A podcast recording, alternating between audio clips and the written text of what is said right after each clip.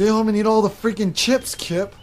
Napoleon, don't be jealous that I've been chatting online with babes all day. Besides, we both know I'm training to become a cage fighter. Since when, Kip? You have the worst reflexes of all time. Try and hit me, Napoleon. What? I said come down here and see what happens if you try and hit me. Such an idiot. Let me see what your best move is.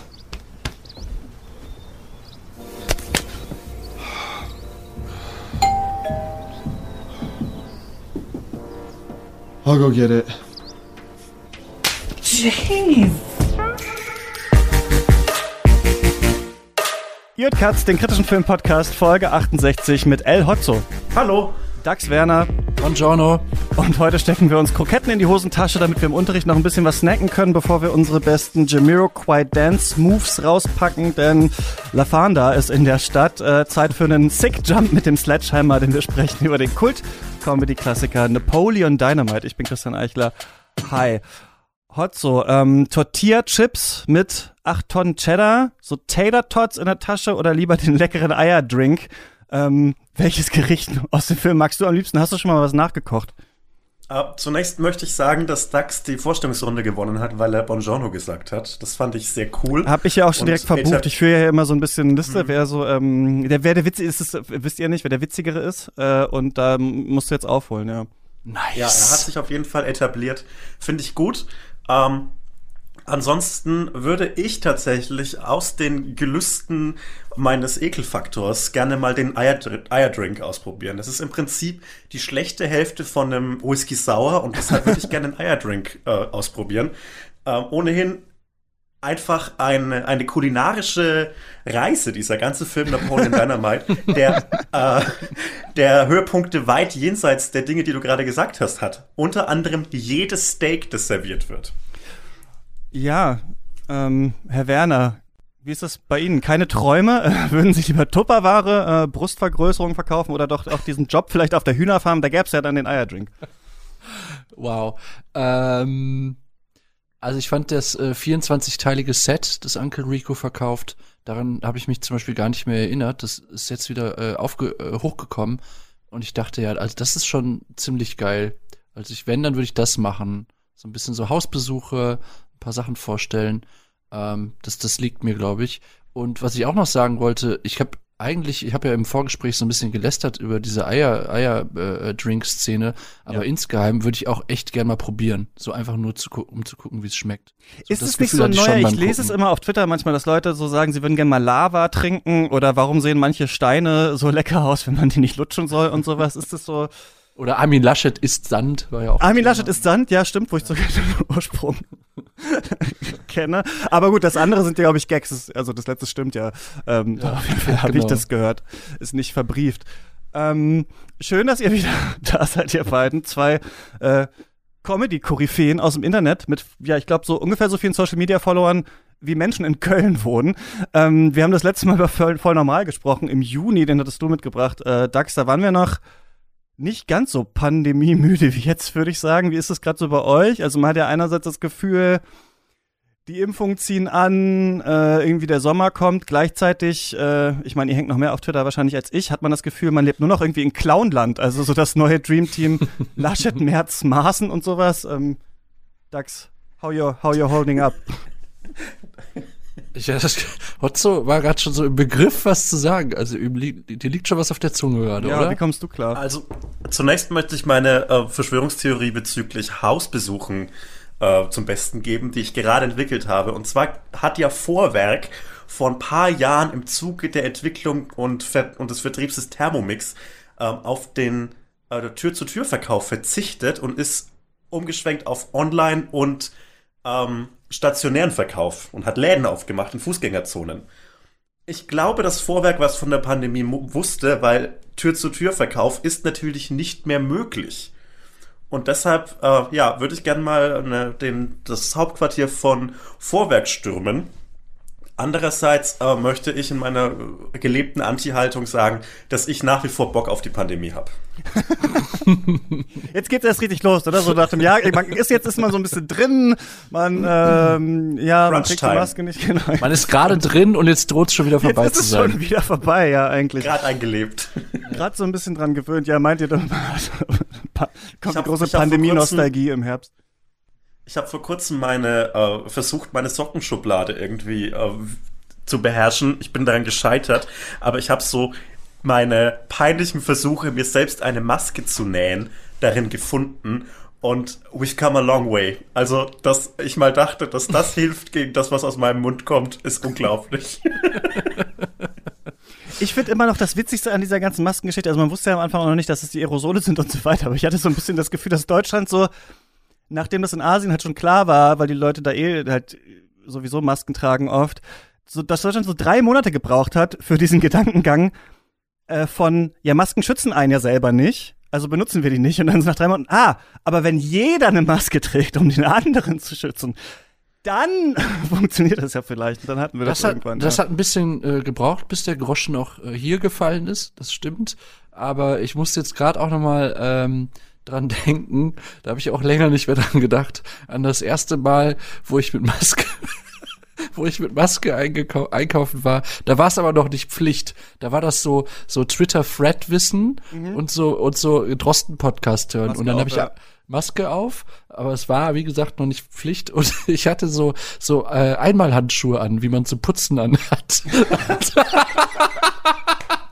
Einmal war ich so einkaufen und es war sich so mega strange angefühlt, weil die Leute haben noch nicht mal Maske getragen und ich sah so aus wie so ein Typ, der so irgendwie so gar keinen Keim abbekommen darf. Du hast mit so einer ganz langen Kneifzange, die Leute so benutzen, um so Papier aufzusammeln, hast du dann aus dem Portemonnaie so die einzelnen Münzen, Münzen so rübergegeben über die Theke wahrscheinlich. Ne? Oh Gott, oh Gott. Das war auch eine extrem geile Social Media Kampagne mit Charlotte Roach und Yoko unter dem Hashtag Maske auf, als Maske noch nicht Pflicht war, sondern halt so, ja, ist schon eine gute Idee, aber muss man nicht machen.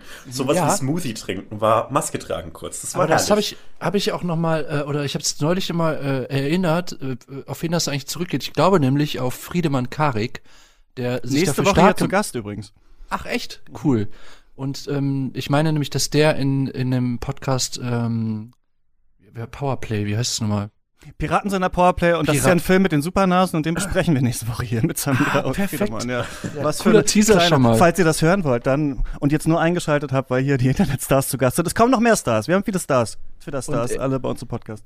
Und er hatte sich auf jeden Fall auch schon frühzeitig stark gemacht für, für diese Masken und hatte dann, glaube ich, auch, wenn ich mich nicht ganz irre, diese, diese Kampagne angestoßen, auf die äh, ihr gerade Bezug genommen hattet mit äh, Charlotte Roach und Joker.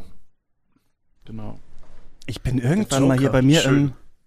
im, äh, im Haus runter im Keller und so ein Typ steht mit so einem richtig aufgemotzten Dirtbike. Es war eigentlich so eine Napoleon Dynamite-Situation, fast so vor dem Keller, also vor diesem Hinabgang zum Keller, mit so einer Joker-Maske auch auf. Und steht einfach so da. Und ich habe dann so Hallo gesagt und hat irgendwas in den Keller gebracht. Und wieder und meinte, wartest du auf ihn? Er so, ja. Und dann bin ich hoch. Und dann habe ich ihn nie wieder gesehen. Ja, enough dann, said. Ja, Sachen, die es nur in der Pandemie gibt. Ähm, wir reden über Napoleon Dynamite. Ähm, genau, letztes Mal, Dax, hattest du voll normal mitgebracht und dann dachte ich, komm, lass doch noch mal machen, äh, so einen Comedy-Film von früher mitbringen und Hotzo, du hast äh, Napoleon Dynamite ausgewählt. Warum? Weißt du noch, wann du den das erste Mal irgendwie gesehen hast, wie du das erste Mal davon gehört hast? Ich habe den irgendwann mal nachts auf, ich würde sagen, Kabel 1 gesehen. Auf jeden Fall auf einem Privatsender. Und es war sehr spät und ich sollte nicht mehr wach sein. War es aber trotzdem. Und der Film wurde auf Deutsch ausgestrahlt, wodurch er natürlich einiges verliert. Aber in interessante Streaming-Situation übrigens um den Film. Äh, den kann man ja nirgends auf, auf Originalton streamen. Unglaublich, ja. Es ist wirklich unfassbar. Man muss den auf Deutsch sehen. Selbst auf iTunes, der letzten Bastion, in, an die ich mich immer wende, wenn es den Film wirklich nirgends gibt, muss man ihn auf Deutsch gucken. Das hat mich äh, mitgenommen. Ähm, und ich würde sagen, ich war so 15, als ich den das erste Mal gesehen habe und habe mich natürlich wie der Filmkonnoisseur schlechthin gefühlt, weil ich diesen tollen Film kannte, der so ganz weird aussah, der, weil der ganze Film hat ja einen auch durch seinen doch relativ geringes Budget ähm, so einen starken, starkes Gefühl nach 1985, finde ich. Mhm. Und ich dachte, wow, ich kenne den Indie-Film schlechthin. Als ich dann rausgefunden habe, dass das ein großer Hit ist und jedes Arschloch diesen Film kennt, ist ein bisschen was in mir gestorben, aber nicht so viel, als dass ich diesen Film nicht weiterhin mag. Und er ist, ohne Dax jetzt nahe treten zu wollen, deutlich besser gealtert, finde ich, als voll normal. ja, vielleicht auch nochmal zu der voll Normal-Folge. Ich habe mir die ja danach auch nochmal angehört, dann ist mir aufgefallen, äh, dass ich da einfach auch 90 Prozent irgendwie gefühlt Redeanteil habe und so richtig viel so auf dem Herzen hatte, was ich mal loswerden Ja, musste. aber super. Das, also das, nee, deswegen fand hattest ich da wirklich, man hatte das Gefühl, du hast die Originaldrehorte bereist und äh, ja. Habe hab ich tatsächlich auch. Also jetzt nicht, nicht bewusst, aber ich war auf jeden Fall da. Aber ähm, nee, deswegen fand ich es super cool, dass wir noch mal eine Folge machen und äh, dann dann auch irgendwie mehr mit, miteinander reden, als dass ich euch äh, voll labere, genau. Ich fand die Folge, um in einer Podcast-Folge eine andere Podcast-Folge zu reflektieren, ähm, sehr angenehm, weil es so äh, gespiegelt hat, wie begeistert du von diesem Film warst und wie sehr du Kindheitserinnerungen damit verbindest. Mhm. Und ich habe ihn halt einmal mit halber Aufmerksamkeit gesehen und war so, okay, Dax Werner mag ihn, das heißt, es muss ein guter Film sein, aber ich habe ihn einfach nicht verstanden. Deshalb finde ich das absolut okay. Okay, cool. Ähm, aber das ist doch jetzt so ein Film. Okay, hier wird jetzt so eine Nachbarswohnung gebohrt oder so. Bei mir naja. wurde eben auch gebohrt. Das hat zum Glück vor zehn Minuten aufgehört. So, ich dachte, jetzt nerv ich euch Ja, noch. vielleicht wohnen wir nebenan, wissen es gar nicht. Ähm, Napoleon Dynamite ist aber trotzdem, ich finde, so ein bisschen so ein Film, vielleicht wie auch Princess Bride oder so, der in den USA ja, Ja. so ein krasser Kultfilm ist und den, von dem man hier entweder irgendwie mitbekommen hat oder nicht mitbekommen hat. Also ich habe nicht mitbekommen, dass hier in Deutschland wirklich einen Kinostart hatte oder sowas, dass irgendwie da die die Leute reingerannt sind äh, 2004, sondern dass es sowas irgendwie, jemand war mal äh, hat sein Austauschjahr in den USA gemacht und hat ihn dann so mitgebracht irgendwie auf DVD und den Leuten Ja. äh, ähm, gezeigt. Wie war das bei dir, Dax? Hast du da früh von mitbekommen irgendwie? Nee, ich habe jetzt äh, auch noch mal im Zuge des Rewatchs noch mal geschaut, von wann der eigentlich ist und und der kam ja eigentlich auch schon zeitverzögert oder, oder so nach Deutschland, ne? Also der ist ja nicht im Jahr der Entstehung auch in Deutschland gestartet, sondern ich glaube so drei oder vier Jahre später auch erst, weil der sich ja so erst mitentwickelt hat. Und bei mir war es auch so, ich glaube wirklich, irgendwer war irgendwie in den USA und hat da irgendwie Praktikum gemacht und hat dann äh, den Film mitgebracht und dann natürlich auch äh, auf, auf Englisch, weswegen ich den auch eigentlich nur auf Englisch kannte und ähm, den haben wir dann so im Freundeskreis immer mal wieder geschaut. Das war so, so ein bisschen so dieses Erlebnis wie, wie früher so mit Helge Schneider Film oder so, wo man sich so richtig drin verliert und dann guckt man den auch so wirklich so, ich habe den bestimmt drei, vier, fünf Mal oder so gesehen, den Film, so in kurzer Zeit und haben sich also so, so bestimmte so, ähm, ja, so, so Memes aus dem Film haben sich auch so ein bisschen so in den Alltag übertragen, so, äh, weil, weil die einfach so geil waren, so zu der Zeit. Und ähm, deswegen war es jetzt auch, Hotzo hat's ja gerade gesagt, also ich habe mich richtig geärgert, als ich dann bei Amazon war es jetzt irgendwie diesen Film ausgeliehen habe. Und ich dachte, das kann nicht wahr sein, dass ich ihn jetzt auf Deutsch gucken muss, weil es ist halt dann für mich wirklich ein ganz anderer Film, weil so viel über die Stimmen der Charaktere funktioniert, meiner Meinung nach. Mehr noch als in anderen Filmen. Ich will jetzt gar nicht so ein Snob sein, der sagt, man kann nur im Original schauen, aber hier ist es schon besonders wichtig, finde ich. Sind ein paar geile deutsche Jokes, wenn ihr den jetzt nochmal auf Deutsch geguckt habt, die man so übernehmen kann. Das ist ja manchmal, ähm, kann es ja sein, dass was so dumm übersetzt ist, dass es eigentlich schon wieder richtig geil ist. Also für mich hat es auf keinen Fall diese Bud Spencer und Terence Hill äh, Übersetzungsromantik, sondern da geht einfach viel verloren. Aber so gut deutsche Synchronsprecher und Sprecherinnen auch sind, ich glaube, da war einfach kein großes Interesse daran, ein tolles Synchronstudio dahinter zu setzen. Das ist auch vollkommen okay, weil der Film ist ja äh, nicht auf Punchline geschrieben und basiert auch nicht auf Wortwitz, sondern viel Humor von diesem Film basiert ja auf den absurden Bildern und der, der, der Spannung im Bild selbst. Ähm, allein dieses auf diesem riesigen freien Feld stehende Alpaka, das an einem Pfosten angebunden ist, obwohl unendlich viel Platz ist, äh, ist wirklich sehr, sehr witzig. Und ähm, diese ganzen Seitenschwenke auf völlig irrelevante Nebenstränge der Handlung. Nummer eins, der der, der Schulbus, der ansehen muss, wie die Kuh erschossen wird. Dann natürlich die Eierfarm-Szene und nicht zuletzt auch dieser Landwirtschafts-Kuh-Wettbewerb, Milchtrinkwettbewerb. Großartig. Das sind alles Dinge, die komplett ohne Worte funktionieren und die auch auf Deutsch witzig sind. Aber bevor Kühe ich sind auch auf Deutsch erschossen werden. Erschossen. Lustig. Naja. äh, äh, sorry Christian, dass ich die äh, wahrscheinlich in die Frage, die jetzt gekommen wäre, reingrätsche, aber dieser Ich muss dir noch einen Minuspunkt jetzt hier für Hotzo aufschreiben, äh, weil wegen dieser Kuh, wegen diesem unsäglichen Kuh-Kommentar gerade. Oh je. Äh, Bud Spencer und Terence Hill, daran musste ich denken, als ich auf Deutsch diese äh, die Rex Kwon Werbung gesehen habe. und die ist also im amerikanischen, ich habe hab so oft über diese Werbung nachgedacht und die auch so nachgesprochen, weil ich das so krank finde, wie gut die ist. und wenn ich als ich das vorhin, ja, ich habe den heute geschaut so und da habe ich den äh, äh, dieses erste Mal auf Deutsch gesehen und es ist halt wirklich synchronisiert, als wenn das so ein 70er Jahre Bud Spencer und Terence Hill Streifen wäre. Und das, das funktioniert halt null. Aber ich glaube, man kommt auch gar nicht dran an das, was da auf, äh, sprachlich passiert in dieser Werbung äh, im Englischen. Nee, glaube ich auch nicht. Ähm, kurz nochmal zum Hintergrund, das ist der, zum wichtigen Hintergrund von Napoleon Dynamite, das ist der Debütfilm von Jared Hess, der hat den äh, mit seiner Frau zusammengeschrieben, Jerusha heißt die, und der basiert so ein bisschen auf einem vorigen äh, Kurzfilm von denen, also Peluca heißt der, der ist auch auf YouTube, ähm, auch schon mit demselben Hauptdarsteller, so in schwarz-weiß quasi nochmal Napoleon Dynamite, so in acht Minuten. Und äh, Napoleon Dynamite ja mega erfolgreich geworden, aber Jared Hess irgendwie hat dann danach auch noch so Filme gemacht, die so ein bisschen im Fahrwasser halt schwimmen sollten. Gentleman Broncos, Nacho Libre kennt man vielleicht noch, aber er ist so ein bisschen in Vergessenheit äh, geraten, würde ich sagen, seitdem. Und Napoleon Dynamite ist wirklich, du hast schon gesagt, hat so schon so schäbig entstanden, wie der Film auch aussieht. Also nachdem die diesen Kurzfilm halt Peluca auf dem Festival gezeigt haben, hat dann so ein Kumpel von Hess gesagt, ja, brich mal die Schule ab, wir machen jetzt jetzt zu so einem richtigen Film. Der hat dann auch produziert und da haben die halt ewig Geldgeber gesucht. Irgendwie auf Wikipedia stand das, ähm, Jake äh, Gyllenhaal im Gespräch war, die Hauptrolle auch zu spielen. Aber er meinte, nee, nee, das soll auf jeden Fall mein Kumpel äh, John Heder machen. Und Fox Searchlight war dann äh, am Start. Die gibt's ja jetzt nicht mehr so richtig, gehören ja jetzt zu Disney. Und die haben 400.000 Dollar gegeben. Ne? Also das ist echt nicht viel für so einen Film. Und das heißt, er wurde da auch wirklich in Preston, Idaho gedreht. Diese Crew hat irgendwie bei den Locals gewohnt. Äh, John Heder, der die Hauptrolle spielt, hat 1000 Dollar dafür bekommen für diese Rolle. Später dann irgendwann noch mal ein bisschen ähm, mehr, als der Film halt so ein krasser Erfolg äh, geworden ist. Aber ganz viele auch der Schauspielerinnen und sowas sind halt einfach Freunde von denen gewesen und viel auch tatsächlich wohl ja, so ein bisschen weirde Erlebnisse, die die Leute selber hatten, so halt so kondensiert in diese äh, Charaktere rein. Was ich auch noch ganz witzig fand, ist, dass sie halt nicht viel Geld hatten, und auch nicht viel Film. Also die Legende besagt, dass diese Tanzszene am Ende, äh, da hatten sie noch zehn Minuten Film und dann konnten die halt dreimal drehen und das war also, so wie das halt im Film ist, so angespannt war das halt auch in echt. Scheinbar auch ziemlich viel improvisiert, also hatten sie irgendwie Glück. Ja, und worum geht's eigentlich in diesem Film? Um nichts, äh, schreiben viele Leute auf Letterbox zum Beispiel. Äh, Movie About Nothing. Sagt man ja auch oft über Seinfeld zum Beispiel.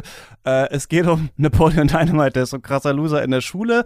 Äh, gleichzeitig, das fand ich auch nochmal witzig, wenn man so sieht, halt so total selbstbewusst irgendwie und so assi auch zu allen. Der wohnt mit seinem äh, 32-jährigen Bruder Kip in der kleinen Stadt Preston, Idaho. Kip hängt den ganzen Tag am PC und äh, chattet im Internet mit seiner großen Liebe LaFonda glaubt ihm keiner so richtig und auch ähm, Napoleon Dynamite lügt halt dauernd, dass er irgendwelche coolen Sachen machen würde, aber eigentlich ja, geht nicht so richtig viel bei denen. Also so ein bisschen Tetherball zocken, rumfahren, Karate da in diesem Dojo, ne?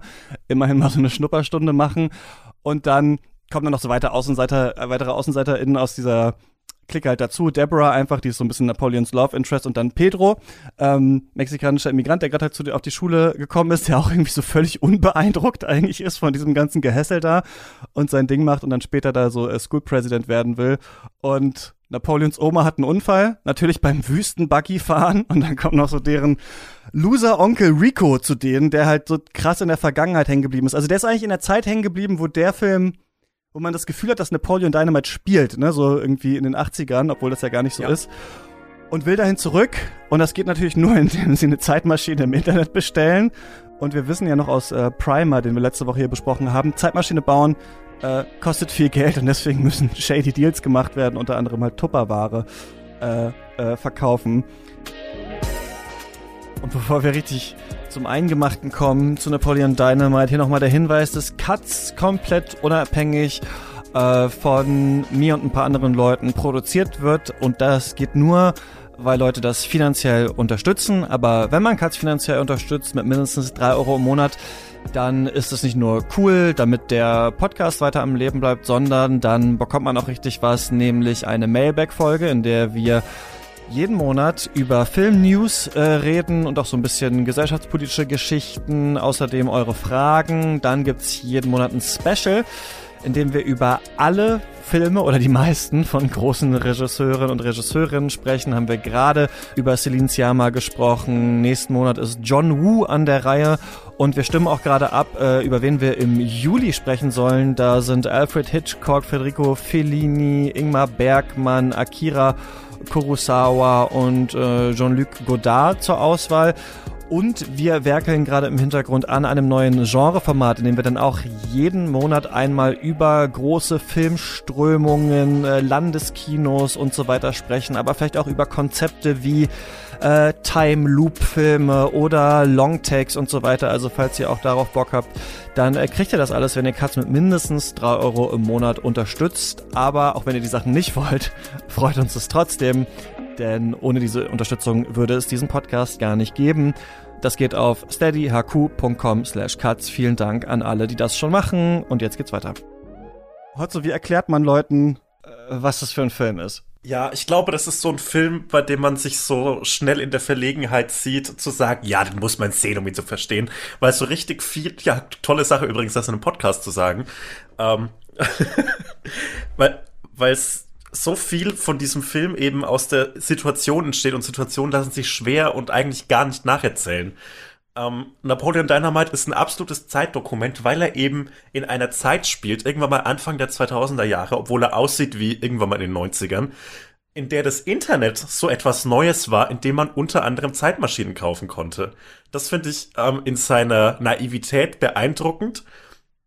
Und deshalb auch deshalb ist Napoleon Dynamite ein absolut großartiger Film, weil er von so vielen Ideen strotzt. Diese Happy Hands ähm, Handtanzgruppe in der Schule äh, ist, äh, zusammen mit dem ja unverwechselbaren Soundtrack brennt sich einfach sofort in jeden Gehörgang und in jeden Sehnerv und ich glaube aber auch ein bisschen, dass das so ein bisschen so ein prototypischer edgy Teenager, männlicher Teenager-Film ist. Durch den man sich auch ein bisschen von, bisschen dis distangiert, um das mal sehr äh, hochgestochen auszudrücken.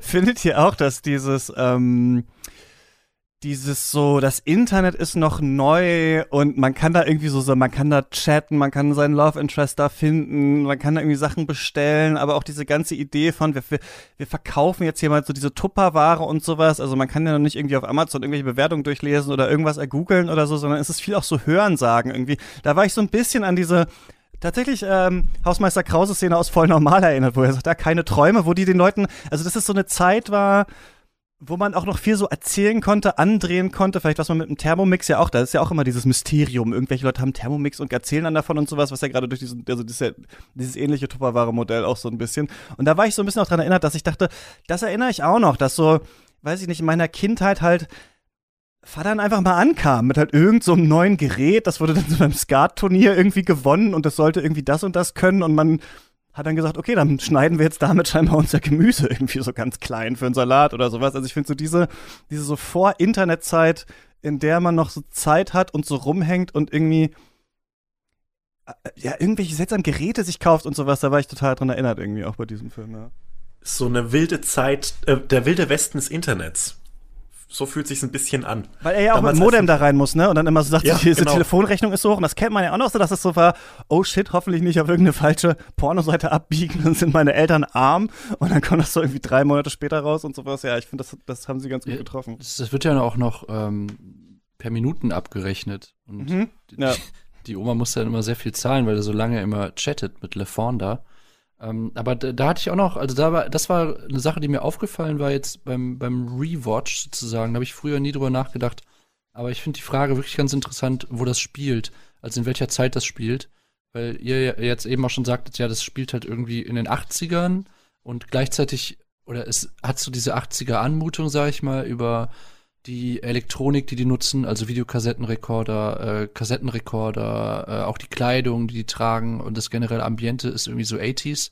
Dann hat aber trotzdem Kip halt schon ein PC, wo der halt chatten kann mit LeFonda, was ja nicht so ganz reinpasst in die Zeit eigentlich. Und äh, wie ich im Internet gelesen habe, so auf den äh, Schülerausweisen von, von Napoleon und so weiter, ist halt eigentlich sowas, so ein Datum wie 2002 oder 2003 angegeben. das finde ich total spannend. Also, dass der Film total uneindeutig ist, äh, in welcher Zeit er jetzt eigentlich spielen will. Und dann finde ich es aber auch wieder total passend, so weil das, was du gerade sagtest, Christian, ähm, diese, diese Zeit, so, wo das Internet so gerade so sich so seinen Platz äh, erkämpft im Alltag. Ich glaube halt für die Gegend oder für diese Art von Gegend, in der der, der Film spielt, das spielt ja offenbar also irgendwie in Idaho, also ein sehr, sehr ländliches äh, Amerika irgendwie. Da kann ich mir das gut vorstellen, dass sich das so angefühlt hat. Also, dass du einerseits, dass sich eh nicht so viel tut, dass sich das Leben teilweise eh noch, noch anfühlt wie in den 80ern und plötzlich kommt das Internet auf, so, dass das ein merkwürdiger Clash ist, weißt du? Ja, klar, weil das irgendwie so die Peripherie ist, ne, wo die Sachen eh nicht so schnell ankommen. Und dann, ich glaube, weil die auch, also das, der fällt ja, der ist ja auch krass so vermimt der Film, ne? Also so dieses, wo Kip diese Faust so nach unten macht, so dieses Yes, ich glaube beim Bowling ist das oder sowas, das ist ja so ein Gift zum Beispiel, was man kennt und sowas, also der ist ja auch viel so äh, durchgereicht worden. Und ich glaube, der fängt schon so eine Zeit ein, wo man schon angefangen hat, so halt so ironisch über die 80er zu lachen und sowas. Und irgendwie hat man das Gefühl auch, dass diese Charaktere auch irgendwie so ihre eigenen Eltern sein könnten, also gerade Kip irgendwie, da denkt man manchmal, wie alt ist der eigentlich, also der soll halt 32 sein, aber irgendwie, der könnte irgendwie 17 sein in dem Film, der könnte aber auch schon 45 sein oder so. Ich glaube, das legt man so ein bisschen dieses ja, seltsame Hadern auch mit der eigenen Elterngeneration, die so uncool sind und die Leute sind aber auch irgendwie so uncool geblieben, finde ich. Das ist in diesem Film drin und genau, es gibt ja auch den Background, dass sie dieses Intro erst später gedreht haben. Das ist ja so ein bisschen Wes Anderson-mäßig, ne? Also wo zum Beispiel die ganzen leckeren Gerichte da gezeigt werden. Und da wird ja auch dieser Ausweis von Napoleon Dynamite gezeigt, damit die Leute checken, dass es 2004 ist. Also es hat wohl Fox Searchlight den auch zurückgegeben. Man checkt nicht, also die Test-Audience versteht nicht, wann das spielt. Und ich weiß nicht, ob das irgendwie jetzt dann besser funktioniert, wenn man weiß, dass es 2004 ist oder sowas. Aber ähm, ja, auf jeden Fall ist das, glaube ich, nicht unnormal, dass man wie so ein Unbehagen hat und sich so fragt, hä, was ist das eigentlich? Warum hören die eigentlich diese Mucke und was geht da ab? Ja. Aber ist es beabsichtigt, dass man nicht genau verorten kann, in welcher Zeit dieser Film spielt? Oder war das Equipment dank des geringen Budgets einfach so scheiße, dass es einfach so aussah? Nee, ich glaube, das ist eher, also ich glaube, das ist eher eher gut, wer weiß, wie das da ist, ne? In Idaho, wo die wo dann was da noch so rumsteht und so weiter. Aber ja, es hat schon diese, also gerade diese Rex Kwando und sowas, diese Fernsehästhetik und sowas, ne? Das ist da schon alles so sehr auf die zwölf drin, ohne dass es, ich weiß nicht, ob es 2004 schon dieses 80s Revival gab, ja so ein bisschen vielleicht, ne? Aber ich glaube, man findet es cool, aber man findet es halt auch drüber. Wie findet ihr denn den? Ich habe mich das nochmal gefallen, als ich das jetzt so gesehen habe. Ich das ist halt so dumm, vieles in diesem Film. Deswegen finde ich den halt auch, also als ich jetzt nochmal gedacht habe, ich habe den einmal gesehen und jetzt nochmal geschaut. Das erste Mal ist halt schon auch jetzt Jahre her. Und dann dachte ich so, okay, du fandest es eigentlich so witzig, mal schauen, wie lustig du das jetzt noch findest. Und so die erste halbe Stunde dachte ich, okay, ich finde einfach alles daran lustig. So, ich äh, sterbe wirklich eigentlich bei jeder dummen Szene und jeder Sache, die da eingesetzt ist. Ich glaube, meine Lieblings- Joke ist, als er mit Kip da telefoniert aus der Schule und Kip hat halt dieses riesige Stück Cheddar, was er auf dieser kleinen Reibe über diese, über diese Tortilla-Chips rüber macht. Also da lache ich halt schon ein großes Stück Käse, irgendwie kleine Reibe. Aber dann wird halt so hingeschnitten, also er, Napoleon sagt gerade was, wird so Kip geschnitten, es ist halt kein Käse auf diesen Chips. Dann haben wir wieder zurück zu Napoleon, dann wieder zurück und die liegen halt unter so einem Berg an Käse und es suggeriert hat, dass er das halt gerade innerhalb von so zwei Sekunden alles da drauf gemacht hat. Und das ist halt so, dumm einfach. Und ich finde, dass dieser Film halt strotzt vor so viel richtig dummen Gags und gleichzeitig, und das finde ich, macht den auf jeden Fall schon besonders, ist ja so lethargisch. Also, das ist ja, die sind alle so langsam und so fast depressiv ja eigentlich. Also, weiß ich nicht, da gibt's noch keine Smartphones, aber sie könnten auch an Smartphones hängen. Eigentlich so sehen die Leute aus. Und diese Mischung, ich finde, das zieht einen so rein. Und das ist gar nicht so einfach, glaube ich, in so da, also wie die Leute sind, ist total langsam und irgendwie so lethargisch und gleichzeitig sind die Jokes aber eigentlich relativ schnell und dadurch hat der Film so einen ganz seltsamen Rhythmus, finde ich. Es gibt auch unendlich wenig Farben in dem Film. Egal ob das Essen, die Leute, die Landschaft oder alles drumherum. Alles hat den gleichen Beige-Ton. Nichts sticht heraus. Und gerade die Schulklicke um Summer und die, die typischen Jogs. Ich hoffe, das spricht, das ist richtig ausgesprochen, weil ich habe dieses Wort bisher nur gelesen. ähm, ja, ist richtig. Ist, ich habe dir hier einen Punkt äh, notiert. Geil. Ist so die Imitation dessen, was man aus Filmen sieht. Das, weil sie eben diese diese typische Highschool-Klassengesellschaft nachspielen und dann halt so das eigene Klischee im Maximum sind und dadurch, dass sie so sehr Klischees sind, sticht nichts heraus. Es ist alles langweilig. Ja, also das war auch so mein Gefühl. Also gerade die Nebenfiguren wirken halt wirklich wie Bots teilweise. Auch die, dieser Oberbully, der mit den blonden Haaren, der mit Summer, glaube ich, zusammen ist und Summer auch selber, also all, als diese Nebenfiguren in der Schule, die wirken wirklich wie so NPCs, die da gespawnt sind. Das ist wirklich ganz merkwürdiges äh, äh, viel. Und ähm, jetzt wollte ich, ich weiß gar nicht, ob, ob das jetzt noch passt zu dem, was, was ihr gesagt hattet, aber das, das wollte ich loswerden. Uncle Rico ist, glaube ich, so mal eine meiner, meiner Hauptlieblingsfiguren. Und ähm, da war mir jetzt nochmal aufgefallen, so Stichwort, also wie aktuell oder so ist das. Äh, so einer meiner, meiner, meiner Lieblingsszenen ist die, wo er ähm, das das erste Mal aufwirft mit der Zeitreise. Also, dass er gern in, in, äh, nach 1982 zurückreisen würde und äh, in dem Spiel halt gewinnen würde, weil dann wäre sein Leben anders verlaufen. Also, dann wäre er Footballstar und vermögend und so weiter. Und das erinnert mich dann doch irgendwie zum Beispiel an so bestimmte äh, Tweet-Patterns, die heute noch aktuell sind auf Twitter, wo es dann darum geht, naja, hab in der A-Jugend bei Schalke mit Manuel Neuer gespielt und dann habe ich mir aber das Knie verdreht und deswegen kann ich halt irgendwie, äh, es hat fast gereicht für die große Karriere. Also das, das ist halt derselbe Humor eigentlich fast schon. So und ähm, vielleicht eine Sache noch zu, zu Rico. Ich finde halt das Einzige, was, was mir beim was, was ich so ein bisschen deplatziert finde, ist diese ganze Idee mit der Zeitmaschine. Also es geht für mich nicht so richtig auf, warum diese Zeitmaschine da auftaucht. Ich finde, das ist wie so ein, so ein Gag, der so halb zu Ende gespielt ist. Der so, so, so, so ein Faden, der nicht wieder aufgenommen wird. Also warum gibt's diese Zeitmaschine? So bloß, um zu demonstrieren, dass man Sachen im Internet bestellen kann. Ich verstehe es nicht ganz. Ja, irgendwie ist es auch tatsächlich nicht so unglaublich originell, dass sich der Typ, der, der seiner Jugend nachtrauert, eine tatsächliche Zeitmaschine kaufen möchte. Was halt manche Jokes so rettet, ist diese unglaubliche Selbstsicherheit, die die Charaktere so in ihrer Dusseligkeit haben, finde ich irgendwie so. Das ist ja sowieso dieses hauptsächlich so Comedy-Motiv, irgendwie selbstsicherer Fool, so ein bisschen, was es ja oft gibt. Aber ich finde, der Film treibt das so krass auf die Spitze, wo er, wo, wo Rico halt dann so zu Kip irgendwie sagt, so, ja, hast du schon mal irgendwie du bist doch irgendwie im Cyberspace unterwegs und sowas. Hast du schon mal mit Time Travel dich auseinandergesetzt? Und da würde man ja denken, okay, wie schreibt man den Gag zu Ende? Und das ist halt so, ja, na klar, I've looked into it, irgendwie sowas, ne? Und so ist alles machbar und so, keine Ahnung. Und so geht, so ist das halt oft, finde ich, dass die Jokes so aufgelöst werden, damit dass der Nächste irgendwie das so richtig so selbstsicher abwatscht eigentlich, was der andere wieder sagt und sowas. So wie die sich gegenüberstehen und sich da immer so die Klatschen geben irgendwie und Napoleon dann, dann, dann wegrennt. Das hat so eine ganz seltsame, äh, Dynamik. Das finde ich auch im Charakter von Napoleon, wo man ja auch denkt, okay, macht sich der Film jetzt eigentlich so krass lustig über so Außenseiter in der Schule und sowas, aber Napoleon ist ja auch so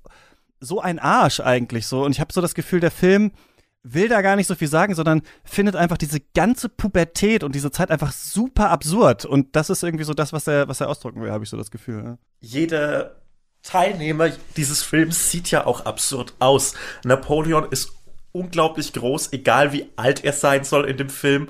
Ähm, auch Pedro passt mit seinem gewaltigen Schnurrbart nicht so richtig in so eine Highschool, äh, in so eine Highschool-Altersgruppe.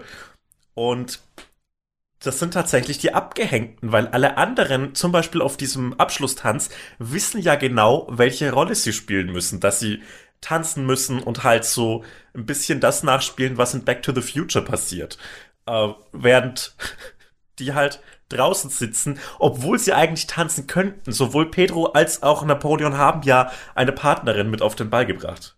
Und was mich an der Zeitmaschinen-Szene sehr beschäftigt hat, ist, dass äh, Kip ja schon mal nach Zeitmaschinen gesucht hat.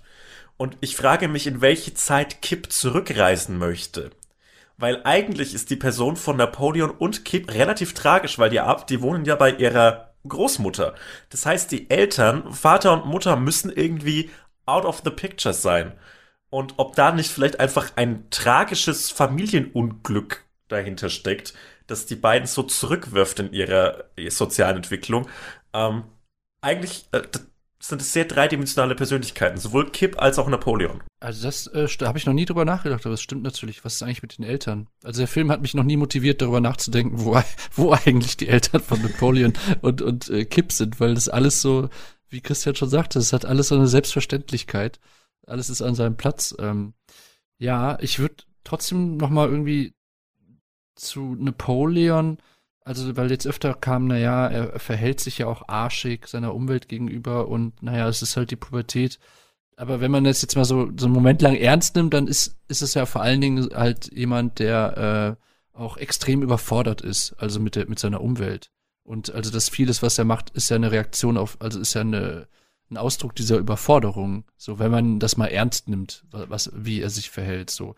Weswegen ist ja auch, ähm, keine Ahnung, im Internet wird ja auch bis heute, glaube ich, noch diskutiert oder inzwischen diskutiert, vielleicht eher so, ob Napoleon nicht auch vielleicht jemand ist, der am Asperger-Syndrom beispielsweise leidet oder sowas. Ich glaube, alles Themen, die damals zum Release noch nicht so hoch diskutiert worden sind das kann man auf jeden Fall und sollte man auf jeden Fall diskutieren, weil ob jetzt Napoleon ein, ja, ein, ein Outcast ist oder ob er tatsächlich äh, Asperger-Syndrom hat, ändert ja durchaus den Humor des Ganzen. Aber ich finde Napoleon nicht zwingend deshalb lustig, weil er eben ähm, so so Schwierigkeiten mit sozialen Kontakten hat, wie es zum Beispiel ja bei Sheldon Cooper immer die Pointe ist. Ähm, das wird auf jeden Fall komplett anders angegangen und äh, wirkt ganz anders lustig, als es äh, in vergleichbaren Formaten der Fall ist. Ja, es ist auf jeden Fall, also der Film macht sich halt darüber lustig. Ne? Der macht sich darüber lustig, wie er aussieht, wie seltsam er ist und so weiter. Und er sagt jetzt nicht, aber eigentlich hat er jetzt nur das Herz aus Gold oder sowas. Und er wirft Leuten ja auch krasse Sachen an den Kopf und sowas. Aber ich finde auch diese so generelle Überforderung mit allem, das habe ich bei allen so das Gefühl, so eine so eine Lethargie und so eine Überforderung mit dem Leben. Also es hat fast so was seltsam Existenzialistisches wie beim absurden Theater oder wie auch bei Helge Schneider. Zum Beispiel dieses, ich musste sehr an Jazzclub auch, meine Lieblingsszene da, wo er da diese Zeitung da austrägt im Regen, Helge Schneider so und dann, und dann war so ein Der Klumpatsch. Dieser Klump, das dann alles in diese, in diese Briefkästen so rein äh, stopft und sowas und da wieder halt hier auch Lohnarbeit dargestellt wird. Einerseits entweder man verarscht die Leute halt mit irgendwelchen shady Internet-Deals oder man sammelt halt da diese Eier ein und sitzt am Ende so am Tisch Tisch und und zählt halt dieses Unmengen an Kleingeld und sagt dann halt so, ja, das sind ja ein Dollar pro Stunde irgendwie so. Also dann dachte ich halt auch so, dass es so ein geiles Bild auch dafür ist. Aber ich glaube halt, also ja, dass der Film schon irgendwie ein bisschen sagen will, ja, und es gab irgendwie komische Leute in der Schule und es war auch witzig, dass die Leute komisch sind und man kann auch mal drüber lachen, so, aber natürlich kriegt ja irgendwie jeder seinen Moment und die sind auch nicht halt völlig, weiß ich nicht, jetzt nur unterdrückt oder sowas, ne, sondern können halt auch da selber so ihre äh, Freunde finden und so weiter und so fort. Und der spielt ja auch so ein bisschen mit den Erwartungen zum Beispiel, dass es halt LaFon da wirklich gibt, ne? Also damit rechnet ja niemand, der den Film zum ersten Mal sieht, dass halt tatsächlich Kip so eine tolle äh, Frau da irgendwie im Internet kennengelernt hat und sie dann später heiraten will und sowas.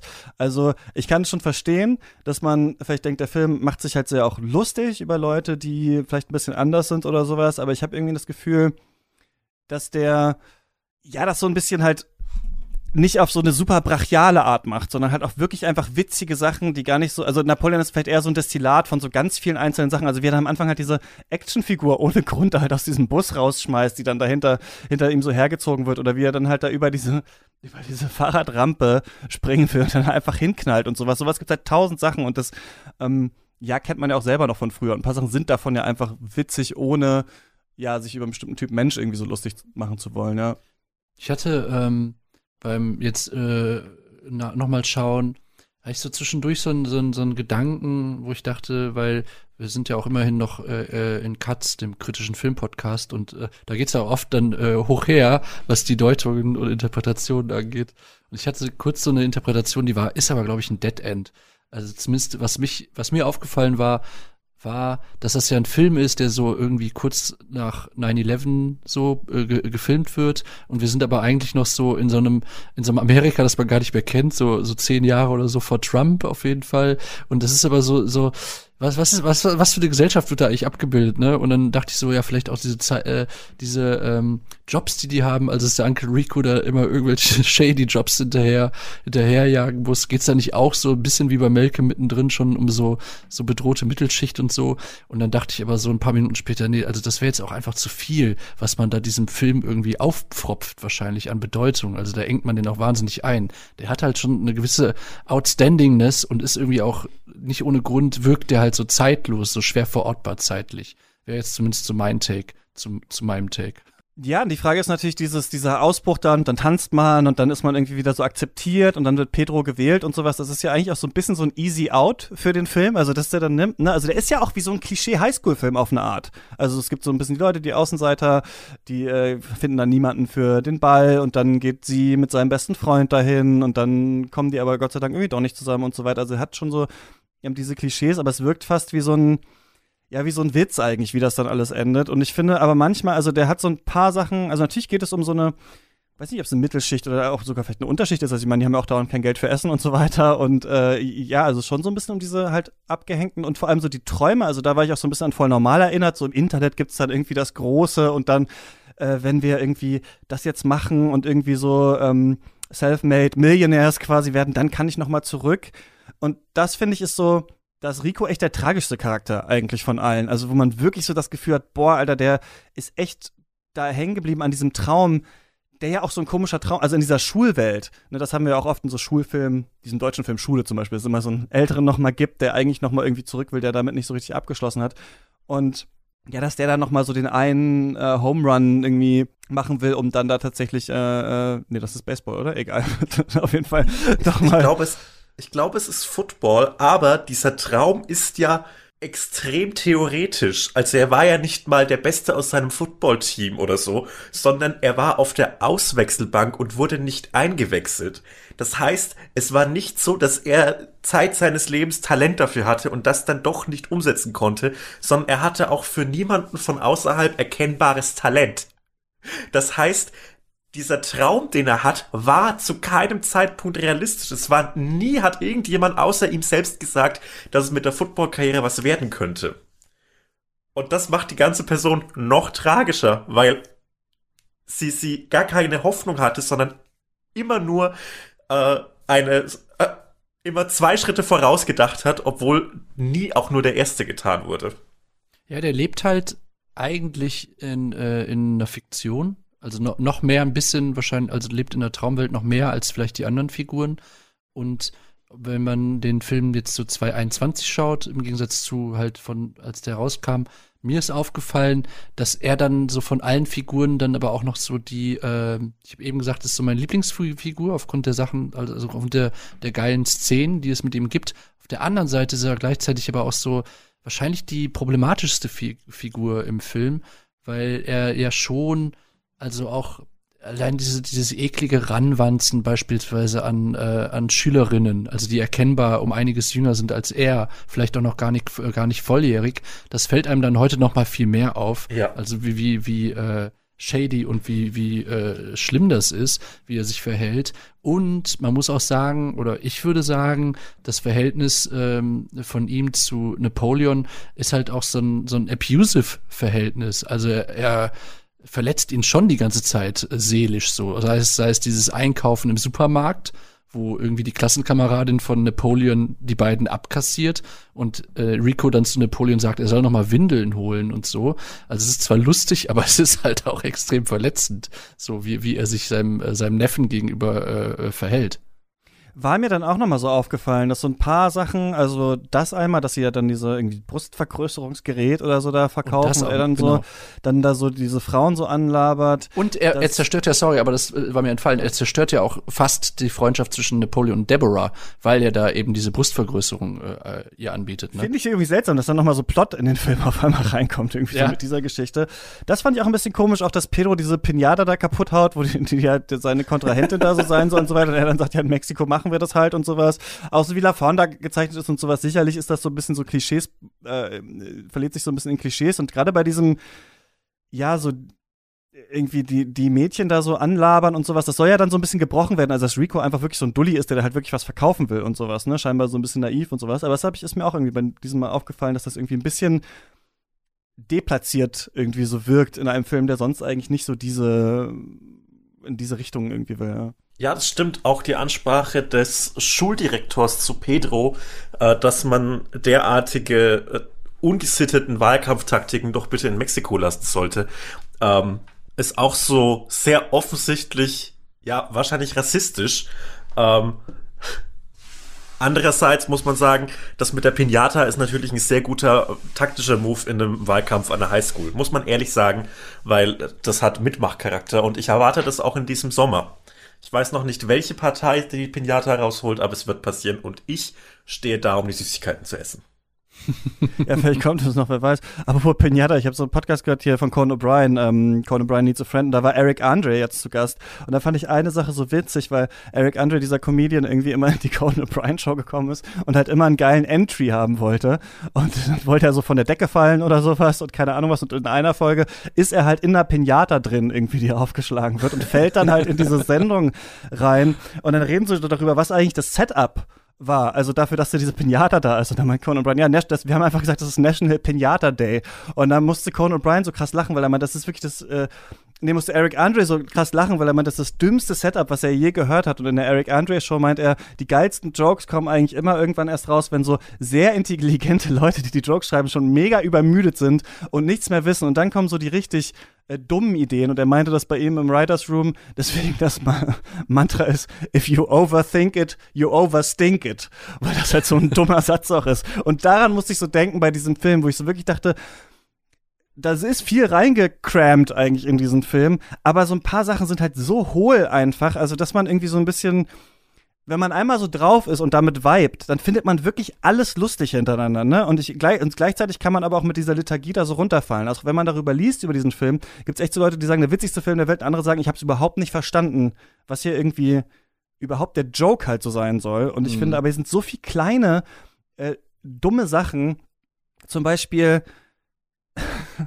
das ist bevor sie diese tupperware Sachen machen, sitzen halt Kip und Rico in diesem American Diner, halt Rico vor diesen riesigen Onion Rings irgendwie. Und er sagt so, ja, wir müssen irgendwie Geld machen und so, have you heard of Nylon Polymer? Und da, allein das ist halt witzig. Und dann dieser Schnitt halt auf halt Napoleon Dynamite und Pedro, die so halt im hohen Gras sitzen mit dieser Torte, die er gemacht hat. Und dieses so, eine dumme Idee kommt irgendwie so zur nächsten und wird immer so visuell dann direkt auch umgesetzt und sowas. Da ist der echt in einem Flow auch der Film, finde ich. Also da wussten sie, glaube ich, schon, was sie, was sie machen wollten. Ne? Am lautesten habe ich gelacht über die Verkaufsszene mit Kip, ähm, weil Kip versucht auch diese, diese Tupperware zu verkaufen. Und um die, um die Widerstandsfähigkeit dieser Schüsseln zu beweisen, fährt er mit dem Van von Onkel Rico drüber, aber das hält die Tupperschüssel natürlich nicht auf und aus und Kip fährt dann bestürzt und sauer auf sich selbst einfach wortlos weg und sagt noch so Scheiße und ist damit nicht wortlos. Finde ich toll. Finde ich eine sehr, sehr lustige Szene.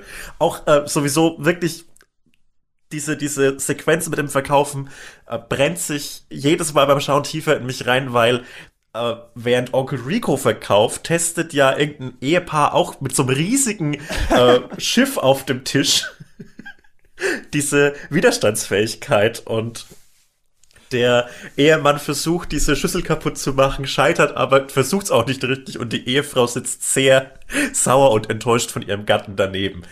Unglaublich lustig. Wirklich unglaublich lustig. Das aber auch so- sehr unangenehm, diesen Film zu zeigen, wenn die Person, der man es zeigt, nicht damit vibet, um Ja. das mal so auszudrücken. Weil Ja. dann ist es einfach nur eine Aneinander- Aneinanderreihung unangenehmer Szenen und keiner lacht. So Ja, ging's schrecklich. mir, als ich mit meinen abbrechen. Eltern äh, Helge Schneider Filme geschaut habe. Ich Mhm. weiß nicht, was es genau, ich glaube Nihil Baxter oder so. Und wenn dann das in den ersten 10, 15 Minuten nicht funkt, dann sind es wirklich lange 70 oder 80 Minuten. Das ist halt diese Kack-Helge Schneider-Szene bei Praxis Dr. Hasenbein, wo halt die, wo so Schnitt auf halt sein, sein Büro und sein Sprechzimmer und dann geht einfach so der Schrank auf und er war halt im Schrank und er schält sich halt so ganz langsam aus diesem scheiß Schrank raus und sowas und in, in dieser langsamen Dullihaftigkeit, so ist auch Napoleon Dynamite, finde ich. Das ist viel so langsamer, richtig idiotischer Körperhumor. Und ich meine, diese ganze Verkaufsszene, als sie da sind und diese Tupperware verkaufen wollen. Und er hat dann, also ich weiß nicht, ich finde das alles so witzig. Er sitzt an diesem Tisch und sagt halt so, ja, und wenn sie jetzt kaufen, man weiß noch gar nicht so richtig, worum es überhaupt geht, so, dann kriegen sie auch das ja noch mit dazu. Und er greift halt so ganz langsam in diese Box rein. und dann ist da halt einfach so ein Modell von so einem Schiff. Und dann sagt die Ehefrau halt zu ihrem Mann so, I, I want that. Und dann denkt man halt so, ah, dann kriegen wir das dazu, irgendwie, wenn wir dieses 26-teilige Set kaufen, was sie halt offensichtlich halt irgendwo im Internet bestellt haben. Es hat einfach, einfach, das ist keine tolle, einfach irgendein Scheiß, den die den jetzt halt verkaufen. Und dann sagt er, genau, vers- versuchen Sie mal das auseinanderzureißen. Und der Typ strengt sich ja echt überhaupt auch nicht so richtig an. Also das ist so, alles so schnöde manchmal so dahingespielt irgendwie, so diese, als würden die halt, als würden die Schauspieler halt so eine Verkaufsszene nachspielen mit so wenig Elan eigentlich so. Und ich finde, das ist halt immer so, dass der Film auch ja so die eigene Parodie der eigenen Szene eigentlich immer so mit anbietet eigentlich. Und das finde ich, ist so eine seltsame Art Meta-Humor. Wenn man da einmal drauf ist, lacht man sich halt wirklich Schrott. Aber ich habe es auch gemerkt, so je länger der Film geht, irgendwann so ist man ja, ich finde es bei Helge Schneider manchmal auch so, nach einer halben Stunde so ein bisschen ausgelacht und dann äh, lacht man vielleicht auch gar nicht mehr zum Beispiel, finde ich so. Das finde ich ganz witzig. Also ja, der ist irgendwie so, der muss so einen bestimmten Punkt treffen. Wenn er dich da hat, dann hat er dich richtig. Ja. Also ich glaube auch Helge Schneider und ähm, Helge Schneider Filme und, und Napoleon Dynamite, das sind doch mit Sicherheit auch so Filme, die so Kiffer so richtig gern gucken, oder? Also ich kiffe nicht, aber ich kann es mir gut vorstellen, als das, dass es so ein Meme ist irgendwie. Ja, auf jeden Fall das und jeder Seth Rogen-Film und vielleicht noch Hot Rod, der für mich in der Tradition mit Napoleon Dynamite steht. Äh, auf jeden Fall großer Kifferhumor. Ja, mega, obwohl es gar nicht darum geht, ne? Das ist ja manchmal bei den Kifferfilmen so, ja, aber das ist einfach so diese Aneinanderreihung von Sachen. Und ich auch, wenn man den mehrmals guckt, so man vergisst das ja dann auch alles wieder, ne? So irgendwie Bow to your Sensei oder sowas. Der Film ist auch einfach, das muss man vielleicht auch nochmal sagen, einfach richtig gut geschrieben, ne? Also diese einzelnen ja. Sätze, die knallen ja auch so richtig rein, eigentlich so. Ne? Also als er dann nach dieser Tupperwaren-Szene halt den Deal closen will, sagt er halt, so, how does the Delio sound to you? Und sorry, da, wenn einer Delio sagt, dann lache ich halt schon. Ne? Und so ist halt irgendwie dieser ganze Film, also man merkt so, dass die da wirklich gleich lange an diesem wirklich bescheuerten Drehbuch geschrieben haben, wo ja dann auch viele äh, Executives von Studios gesagt haben, machen wir nicht den Film. Der ist, niemand in diesem Film ist likable. Und äh, ja, ich glaube, das ist genau der Punkt, so ein bisschen. Ne? Promi-Alarm übrigens, die Schauspielerin, die Summer spielt, ist die große Schwester von Hilary Duff. Fand ich einen coolen Fakt, als ich es auf IMDb, IMDb nachgeguckt habe. Und ähm, sorry für den abrupten Themawechsel, aber das äh, habe ich mir als eine der wenigen Notizen aufgeschrieben. Und zwar wundert es mich, dass äh, Bill Hader keine große, John Hader, sorry, äh, keine große Schauspielkarriere danach hingelegt hat. Das weil der hat auch Big gewundert, Andy ja. Sandberg Energy für mich. Ja, warum? Der könnte einfach so viel, so viel größer sein als das. Er hat danach noch die Eisprinzen gemacht einen der 217 identischen Will Ferrell-Filme. und dann war's das so ziemlich. Und das wundert mich einfach. Also es gibt auch irgendwie niemanden äh, im Cast oder jetzt auch äh, regieseitig oder so, dem, wo jetzt dieser Film ein riesiger Door-Opener war, dass, dass danach noch es größer wurde, habe ich das Gefühl. Also beim Hauptdarsteller, wie du schon sagtest, so danach war eine Weile, wo er halt viel, glaube ich, gedreht hat, aber nichts reichte noch mal irgendwie an Napoleon Dynamite dran, ne? Nee, auf keinen Fall. Also höchstens vielleicht die Eisprinzen und ansonsten gibt's noch so eine seltsame Komödie mit Jack Black, die die Bankdrücker heißt. Nee, mit John Schneider und ja, fürchterlich. Naja, who knows, vielleicht ist das auch ein toller Film. Ja, ich glaube, das ist so ein bisschen so eine Art Zeitkapsel. Man ist so am Anfang von diesem Internethumor, man ist in diesem 80er-Style irgendwie witzig finden, noch bevor Macklemore Thrift Shop rausgebracht hat und so. äh, das ist irgendwie, man, ne, auf dieser Meme-Welle konnte man damit reiten und glaube ich, was man halt auch merkt, tatsächlich an diesen kleinen Momenten, da ist viel so reingeflossen, einfach irgendwelchen bescheuerten Ideen, die die wahrscheinlich wirklich mal in dieser Schule da erlebt haben oder die da drin waren. So, also ich finde, man merkt so ein bisschen, dass das so das eine Debütding ist wo dann auf einmal alles geklappt hat und der durchgereicht wurde, aber es ist wahrscheinlich wirklich schwer, es so daran anzuknüpfen mit irgendwie Napoleon Dynamite 2 oder sowas, wo man es dann halt einfach noch so macht. Wahrscheinlich war das dann irgendwie auch so ein bisschen äh, äh, durch das Thema. Die anderen, ich habe diese anderen Filme nicht gesehen von dem äh, Regisseur, aber auf jeden Fall die Bewertungen sind super schlecht. Zu Napoleon da. Es ist halt so ein Film, also ich finde, man merkt, wenn man drüber redet, der lebt halt so von diesen Momenten und klar kann man sich da jetzt irgendwelche noch Fragen stellen, wie ist das gesellschaftspolitisch, was war das für eine Zeit und sowas, aber ich habe ja, nicht das Gefühl, dass man so viel daraus holt oder dass das, wenn man jetzt sagt, die werden bestimmte Charaktere dargestellt, dass das jetzt boswillig beabsichtigt war von den Leuten, die das gemacht haben, sondern dass nee, sie, glaube ich, so eine bestimmte äh, Clique, Humor irgendwie abbilden wollten und da reinmachen wollten. Und manches äh, klappt halt nicht so richtig und anderes halt schon. Und vieles ist halt einfach, glaube ich, vor allem sehr gut ja, einfach so unter, unterhaltsam schnell zusammengeschnitten und, und, und gesetzt, obwohl der Film so eine lang, langsame Geschwindigkeit eigentlich hatte. Also ich glaube, mit viel bösem Willen kann man in einem Filmstudiengang ein, eine Hausarbeit drüber schreiben, wie das Amerika von George W. Bush sich abbildet im Film Napoleon Dynamite. Äh, und die konservativen Werte, die wiedergespiegelt werden in der altbackenen Optik des Films. Aber ich glaube, das ist wirklich sehr, sehr weit gedehnt in diesem Fall. Das wäre letztendlich äh, ein Dialog, wie du schon sagst, der Schulleiter, der einmal sagt, naja, das kannst genau. du bei dir zu Hause machen, Pedro. Und that's it, glaube ich. Also mehr Alltagsrassismus wirst du wahrscheinlich auch im ganzen Film nicht so wirklich finden. Ja, ja. Ähm, ich finde, bemerkenswert, dass die vielen weirden Dinge, die passieren, oft gar nicht angesprochen werden. Sei es die ja. Kipp-Szene, sei es Rex Wando, bei dem nie irgendwie gesagt wird, dass das alles seltsam ist, was passiert. Und auch, dass die beiden Cousins, die Napoleon zum Abschlussball fahren, in diesem ähm, Hydraulikwagen, wie heißt das, ein Lowrider? Mhm, ja. kommen. Das wird ja auch nicht angesprochen, wird nie auch nur mit einer Silbe erwähnt, dass das seltsam ist, dass da zwei äh, Typen in so einer mexikanischen Gangster-Ästhetik ankommen und Napoleon State und Napoleon selbst zum Schulball fahren. Interessant an der Szene finde ich auch, dass Napoleon hinten sitzt und sein Date darf, Gentleman wie Napoleon ist, vorne sitzen. Da ist von Anfang an keinerlei äh, Connection zwischen den beiden. Ähm, herrlich. Das finde ich ganz, ganz großartig. Und ähm, was ich mir auch noch aufgeschrieben habe, ist natürlich der, der Soundtrack, der irgendwie hervorsticht und wahrscheinlich viel vom viel vom Filmbudget aufgefressen hat. Äh, da ist dieser We Are Gonna Be Friends Song von ähm, White Stripes, ja. von White Stripes auch eine komische Band, muss man ehrlich sagen. White Stripes, da frage ich mich, was, wohin die wollten. Die haben einerseits We Are Gonna Be Friends gemacht und andererseits diese, die Stadion-Rock-Hymne schlechthin mit Seven Nation Army. Interessant. Äh, ansonsten Forever Young und Time After Time. Einfach tolle Songs, die auf keiner pseudo-ironischen Party-Playlist fehlen dürfen. Meine, Voll Ja. meine Meinung.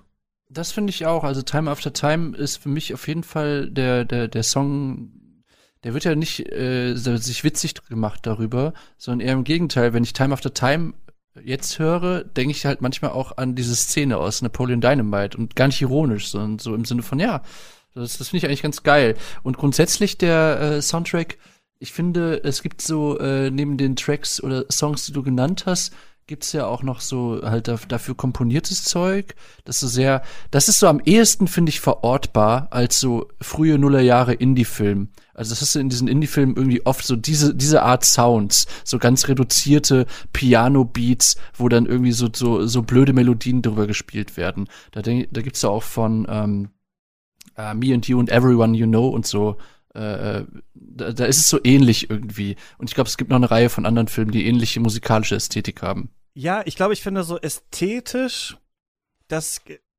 nicht mehr so stark, wie man das vielleicht 2004 gefunden hat, wenn man das so sieht, weil das natürlich viel genau. das davon ist, das ist schon dann- gealtert irgendwie dann, ne? Genau so, also wenn man denkt, ja, jetzt kommt nochmal der 80er-Song, schon jetzt kommt nochmal hier die, die Jack Jack White-Nummer und so weiter. Am Anfang ist es so ein bisschen Wes Anderson-mäßig irgendwie gemacht, wurde übrigens auch nur Wikipedia wissen, aber Fox Searchlight dann gesagt hat, die Hände von Napoleon sind zu hässlich für diesen Anfang.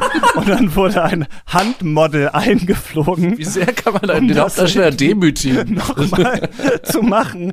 Und dann meinte ich so, ja, okay, dann haben sie halt ein paar Szenen irgendwie da und, und so genommen. Aber genau, da hat er halt so dieses, diesen typischen Anfang 2000er irgendwie so Indie-Style. Dann kommen halt so die paar Songs, die man irgendwie so kennt. Ich finde eigentlich, der gewinnt der Film, wenn man jetzt noch mal reinschaut, durch die wirklich gute Gag-Dichte, die echt oft so ein bisschen aus dem Left Field kommt und dass aber auch so Sachen so lange gehalten werden, ohne dass immer so eine Punchline da ist, sondern man wirklich das auch abfeiern soll, wie komisch das ist. Äh, und schon genau, also irgendwann fühlt man sich so auf einer Ebene mit den Leuten, die den Film gemacht haben und versteht, okay, ich checke, ich checke, dass ihr das witzig findet, aber ich checke auch, warum andere Leute das nicht so richtig witzig finden. Aber es gibt so andere Sachen, genau, wo ich irgendwie sagen würde, so, das holt einem heute jetzt nicht mehr so krass hinterm äh, äh, Ofen hervor. Aber wahrscheinlich auch, weil man es halt seitdem äh, ja, bis heute noch, ne, also sieht, also diese, diese 80er-Ästhetik, da so mit irgendwelchen hässlichen Sweatern und sowas, aber ich finde, das vielleicht noch, der ist aber trotzdem, obwohl er drüber ist, ein ganz schönes Abbild so für die Jugend, finde ich, für diese schon so eine Unsicherheit, die nicht alle haben natürlich, aber vielleicht eher so introvertierte Leute, also wie sie ihm da diese, diese Sachen da an der Tür verkauft, ne, also wie sie da irgendwie dann diese Banks oder was ihm verkaufen will oder erstmal ihn ja fragt irgendwie, would you like to look like this?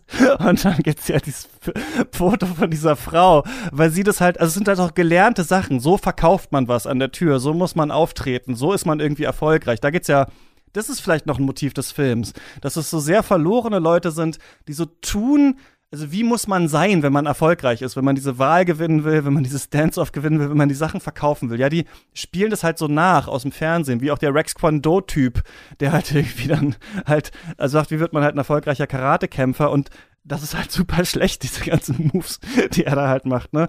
Und da habe ich mich so ein bisschen wiedergefunden in diesem irgendwas ist awkward und dann rennt man weg und sowas. Also das finde ich, da, da ist so eine Art von Pubertät. Also ich finde es halt auch ein Film über Pubertät so ganz gut getroffen. Dieses, das ist vielleicht für mich nochmal dieses, alles, also es ist ja auch so heiß da scheinbar immer, ne? Alle scheinen so zu schwitzen die ganze Zeit. Es ist so unangenehm. Das trifft der Film für mich nochmal. Dieses Unangenehme der Pubertät einfach, wo man sich so abstrampelt und nicht weiß und dann, weil man irgendwie nichts sorry, ich gerede ein bisschen ins Labern, aber in, irgendwo wird in dem Film immer wieder gesagt, was sind deine Skills? Also es wird so gesagt, was kannst du denn eigentlich? Darum geht's auch öfter so. Also du kannst einen coolen Wheelie machen, du kannst das, du kannst geil zeichnen und sowas, dann bist du erst was. Und wie diese Charaktere sich so versuchen so abzustrampeln mit irgendwelchen Sachen, die von außen gesagt werden, wie man sein soll als erfolgreiche Person. So, das hat er, das trifft er eigentlich auch noch mal so ganz schön, finde ich. Ja. Das zählt ja Napoleon an einer Stelle sogar richtig auf, wenn er mit Pedro drüber spricht, warum er äh, Schulpräsident werden sollte, weil er äh, den stärksten Schnurrbart hat an der ganzen Schule, weil er das krasseste Fahrrad hat und weil er ein guter Freund ist. Ja. Also das sind ja seine Führungsqualitäten. Die haben ja auch keine Inhalte, ne? Also das ja, politische Inhalte sind da auch schon überwunden auf jeden Fall bei Napoleon Dynamite, was sie eigentlich machen die wollen. Sind, ja. Die sind überwunden. Kurz davor hat sich Pedro den Kopf geschoren, weil er so sehr geschwitzt hat. Was daran lustig ist, weiß ich nicht ganz genau, aber ich bin mir sicher, dass das ein tiefgreifendes Motiv hat. Und Pedro sagt ja in seiner, in seiner Rede, seiner, seiner Wahlkampfrede zum Abschluss, äh, wenn ihr mich wählt, werden eure kühnsten Träume wahr werden. Und vielleicht ist das ein bisschen, vielleicht kann man daraus auch eine Filmhausarbeit machen. Welcher? Das ist natürlich der amerikanische Traum, der hier porträtiert das wird. Das ist natürlich der amerikanische Traum aus Sicht eines Immigranten. Dax, muss man Napoleon Dynamite gesehen haben? Also auf jeden Fall eher als voll normal, würde ich sagen, weil der, der Film dann doch echt gut gealtert ist. Also trotz der Mängel, die wir jetzt so ein bisschen vielleicht so festgestellt haben, fand ich das, was du eben gesagt hast, eigentlich hat es das auf den Punkt gebracht. So im besten Sinne ist es ein Film übers Aufwachsen und über dieses, über die Unzulänglichkeiten und das Unangenehme der Pubertät. Und ich finde, das schafft er, gerade weil er sich halt so in so einer merkwürdigen, äh, äh, zeitlosen Parallelwelt verortet, eben auch noch heute aktuell irgendwie. Also man, in dem Moment, wo man wie ich irgendwie zur Mitte dieses Podcasts versucht, den jetzt so politisch zu deuten und whatever, dann äh, tut man diesem Film keinen Gefallen, sondern das ist halt ein ganz, ein ganz schräger Humor. So ein bisschen, äh, wenn man, ich glaube, wenn man Helge Schneider mag, dann wird man diesen Film sehr wahrscheinlich auch mögen. Er ist sogar noch ein bisschen zugänglicher als das. Und ähm, ich finde, ähm, vielleicht noch als letztes dazu, ähm, weil das heute auch schon mal kam. Es ist ja eben, es reitet oder es ist es nimmt so eine so diese 80er Abkultung, diese diese Welle von 80s Revival eigentlich so ein bisschen vorweg, weil es passiert halt zeitlich, ist es ein bisschen davor, aber das ist auch gerade das angenehme an dem Film, ne? Also weil in dem Moment, wo wo die 80er dann wieder so mega präsent sind, ich weiß jetzt nicht genau, wann Big Bang, The Big Bang Theory irgendwie anfing, aber diese, also die Serie hat mich oder so. 2008, also ein paar Jahre später, das hat mich immer so wahnsinnig genervt, so äh, da, ja der Nerd und so und, und Star Wars und und äh, Weltraum und äh, also das ist wirklich meine Hassserie überhaupt Big Bang Theory, weil das eben alles so auf auf die Spitze getrieben wird und so auch so runtergebrochen wird, finde ich, so äh, auf auf Klischee über Klischee über Klischee. Da ist finde ich Napoleon Dynamite tatsächlich viel viel viel viel mehr Graustufen, viel viel mehr äh, Raum für für Off Sachen sozusagen. That's my Plädoyer. Hotzo muss man den gesehen haben. Ah, ja, was, was Dax gerade gesagt hat. Wie so oft kann ich ihm dann nur beipflichten. Ich finde, man sollte ihn tatsächlich gesehen haben, weil er eben äh, ein sehr einmaliger Film ist, der trotzdem Startpunkt für viel, viele Art, viele, viele Filme dieser Art war, äh, die eben nicht auf Punchlines aus sind, sondern eher durch Situationskomik versuchen zu bestechen. Deshalb, klares Ja, schaut euch den Film an. Wenn ihr die ersten fünf Minuten nicht lustig findet, dann lasst es, dann spart euch den Rest. Ähm, dann storniert ja, die Buchung ich, bei Amazon. Wenn es geht. Geht, geht dann gar nicht mehr. ja. ja, ich glaube, ich glaube für die 2,99 oder so, äh, für die man sie sich ausleihen kann oder irgendwo kann auf man mal riskieren. Filmflohmarkt für einen Euro das mitnehmen kann. Kann man riskieren. Ich glaube aber, dass das so ein Film ist, der irgendwie sehr männlich konnotiert ist. ich glaube, dass das so ein Film und auch das, das zugehörige Merch, dieses Vote for Pedro Shirt, äh, dass das so ein bisschen so in so eine Funko-Pop-Richtung geht. Und ähm, für mich ist, ist dieser Film eine Red Flag, aber eine, die man in Kauf nehmen kann. Stimmt, über diese Vote for Pedro-Sache haben wir gar nicht geredet. Ich habe jetzt heute auch noch mal gelesen, dass die echt wahnsinnig viele T-Shirts auch danach noch verkauft haben, weil das halt so dieses über den Film hinausgewachsene Meme war, dass sich Leute halt ironisch dieses T-Shirt angezogen haben. Ähm, ja, das ist auch genau diese Anekdote oder der Fakt, dass das passiert ist, ist natürlich so ein bisschen in der Rückschau unangenehm, aber trotzdem so gegen dieses, also dass es jetzt ein männlicher Film ist, würde ich nochmal ins Feld führen, so sozusagen als als äh, PS äh, die Figur, die mich wirklich am meisten rührt, sie, wo ich wirklich sagen will, die kommt am menschlichsten rüber, ist Deborah für mich. Also ich finde halt ganz oft in ihrer Unsicherheit berührt die mich, weil man dann doch irgendwie das Menschlichste äh, oder sie äh, am menschlichsten rüberkommt, äh, dass man ihr abkauft. Also wie, wie verunsichert und, und wie, wie äh, sehr sich eigentlich auch danach sehnt, dass da jemand ist, mit dem sie sprechen kann. So, das, die berührt mich auf jeden Fall. Ja, ich würde auch sagen, man kann sich den auf jeden Fall anschauen, um mal zu schauen, Warum war das eigentlich so ein Hype? Ich meine, wenn man das jetzt schon so von Memes kennt, wenn man denkt, das ist jetzt der witzigste Film aller Zeiten und sowas, dann wirkt das natürlich alles irgendwie sehr forciert. Also ich kann mir schon vorstellen, dass man das irgendwie schaut und sich so denkt, ja, okay, hier sind jetzt alle Wo ist jetzt der Witz so, ne? seltsamen Gags irgendwie mal zusammengeschmissen, die wir alle schon kennen. Aber wenn man es eher so schaut, als ähm, das war ein Debütfilm, der so eine bestimmte Idee hatte, dann funktioniert er eigentlich besser. Und ich finde, also durch diese unterschiedlichen Teile, durch die, dieses unglaubliche Schauspiel, diese übertriebene Selbstsicherheit, dadurch, dass man bei vielen Gags nie so richtig weiß, worauf läuft das das jetzt eigentlich äh, hinaus? Ist jetzt eher das visuell, sieht das einfach lustig aus oder kommt tatsächlich noch eine Punchline und sowas, finde ich. Dadurch ist das irgendwie ganz unterhaltsam und ich finde halt zum Beispiel auch, dass es halt so ein Film über Aufwachsen auch so in der Kleinstadt ist. Ne? Also dann hast du halt dann mal auf dieser Hühnerfarm gearbeitet und da drüber, drüben war dann das und das und dann saß man im Schulbus mit den kleinen Kindern, aber war selber schon so pubertierend und sowas. Ne? Also so ganz viele so ganz seltsame Momente, die man hier so zusammengepackt hat und deswegen finde ich den schon ähm, schon sehenswert auch aufgrund dieser Verquickung von seltsamem Deadpan-Humor und dieser krassen Lethargie. Also für mich ist auch einfach, ja, ich habe schon tausendmal gesagt, so ein ganz seltsamer, lethargischer Hängerfilm, bei dem man sich auch so denkt, warum sind die eigentlich alle so? Ist es so? Ne? Also eigentlich ist ja auf so eine Art eine Wohlstandsgesellschaft. Warum sind die so unsicher? Ich meine, die wohnen da, die haben ja irgendwie ihre Freunde. Eigentlich geht's doch.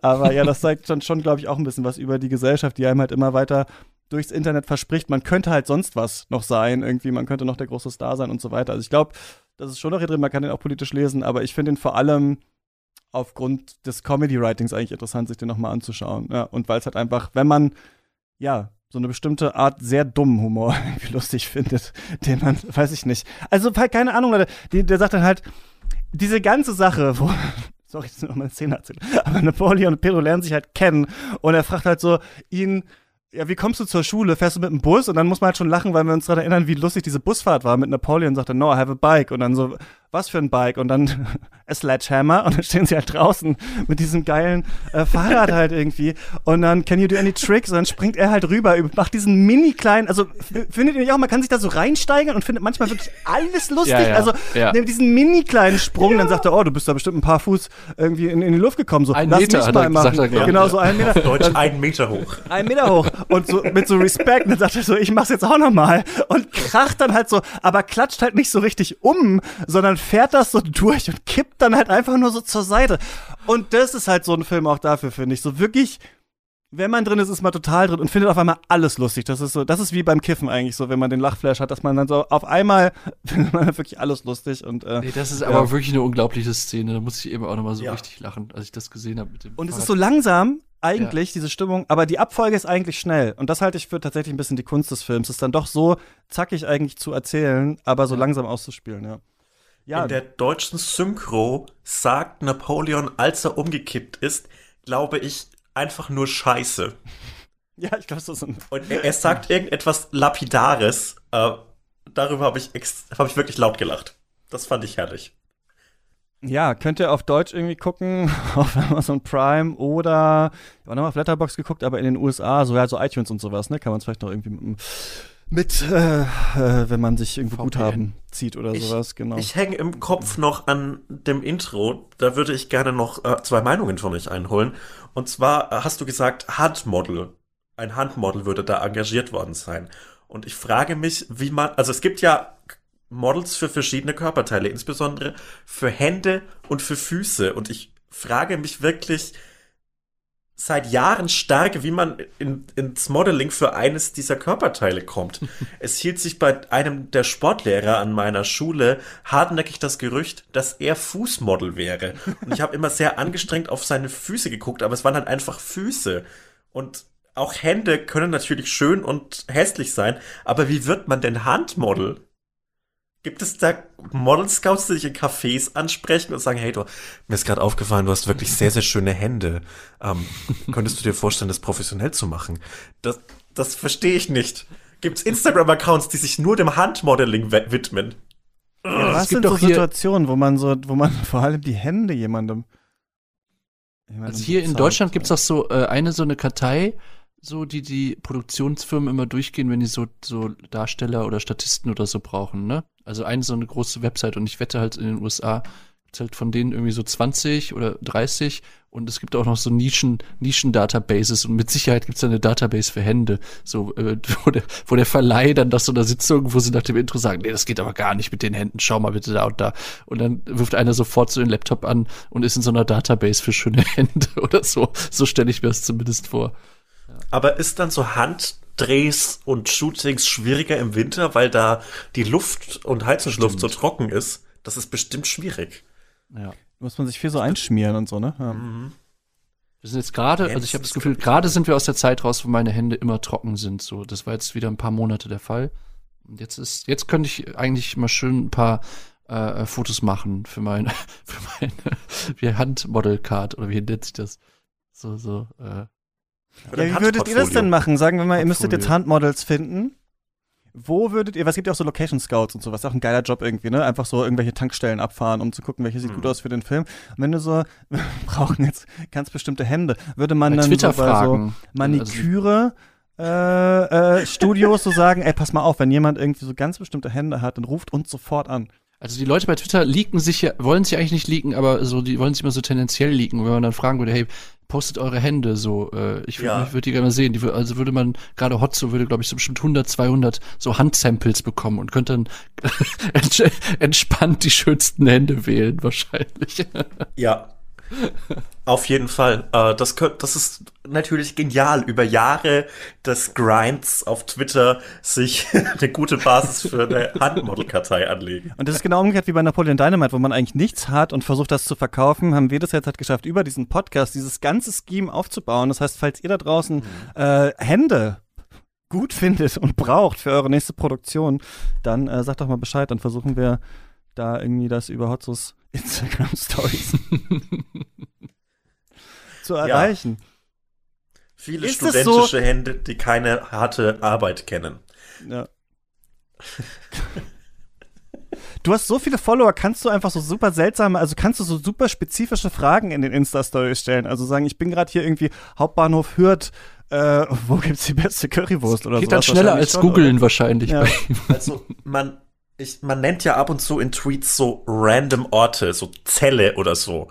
Und es ist wirklich, ich, ich denke immer, dass das so ein Simpsons-Meme ist, dass das dann so einen gibt, der Woo, Springfield schreit, aber es ist tatsächlich immer, warum, warum Zelle? Kommst du aus Zelle? Hier sind die sieben besten Dönerimbisse in Zelle. Komm mich doch mal besuchen, meine Adresse ist das, das ist meine Blutgruppe, komm doch mal her. Und das, ich, also, Lokalpatriotismus in allen Ehren, Joke, nicht in allen Ehren, ähm, aber das, das begeistert mich dann doch immer, wie viel Kraft in den deutschen Regionen steht und das ist ja die Magie des Mittelstands.